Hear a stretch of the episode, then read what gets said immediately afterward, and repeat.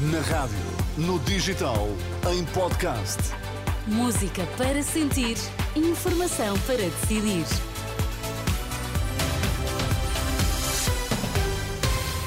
Notícias para ouvir agora na Renascença. Vamos saber quais os títulos em destaque. PS viabiliza governo da Aliança Democrática se perder as eleições. O contrário já não é certo. Uma das ideias que saem do debate entre PS e Aliança Democrática.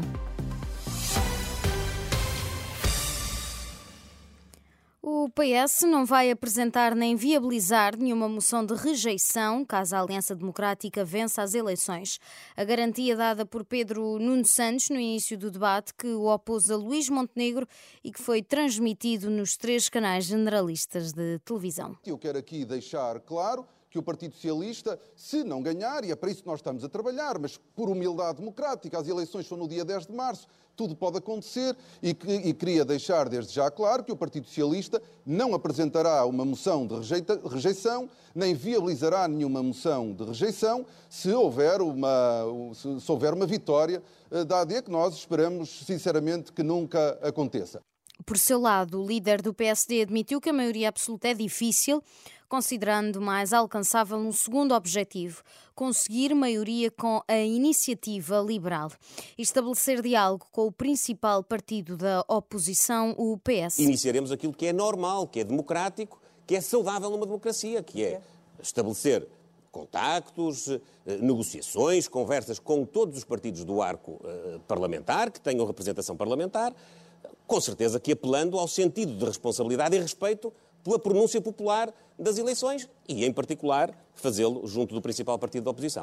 O debate entre Pedro Nuno Santos e Luís Montenegro, que foi o último frente a frente televisivo ao fim de mais de 15 dias de debates. O Tribunal Constitucional realiza hoje a leitura pública da decisão sobre o pedido de fiscalização preventiva, um pedido pelo Presidente da República do decreto do Parlamento que altera as regras de atribuição da nacionalidade a descendentes de judeus sefarditas.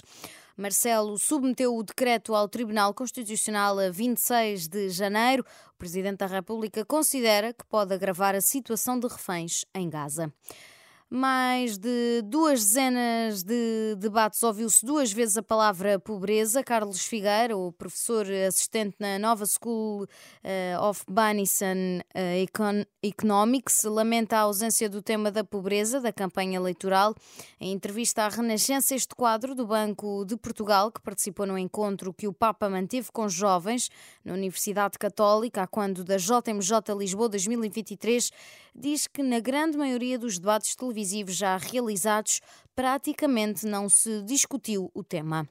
Tentei seguir a maior parte dos debates e provavelmente a, a palavra pobreza, só a palavra, apareceu provavelmente em dois deles, uh, pelo menos daquilo que, consegui perceber. Uh, num, num, deles para, para, falar da pobreza energética, que de facto é também um, um, dos problemas que o nosso país tem, é a pobreza energética e precisamos de facto de medidas importantes para combater essa pobreza energética e depois houve, uma, houve num outro debate uma, uma, uma breve referência ao, ao combate à pobreza.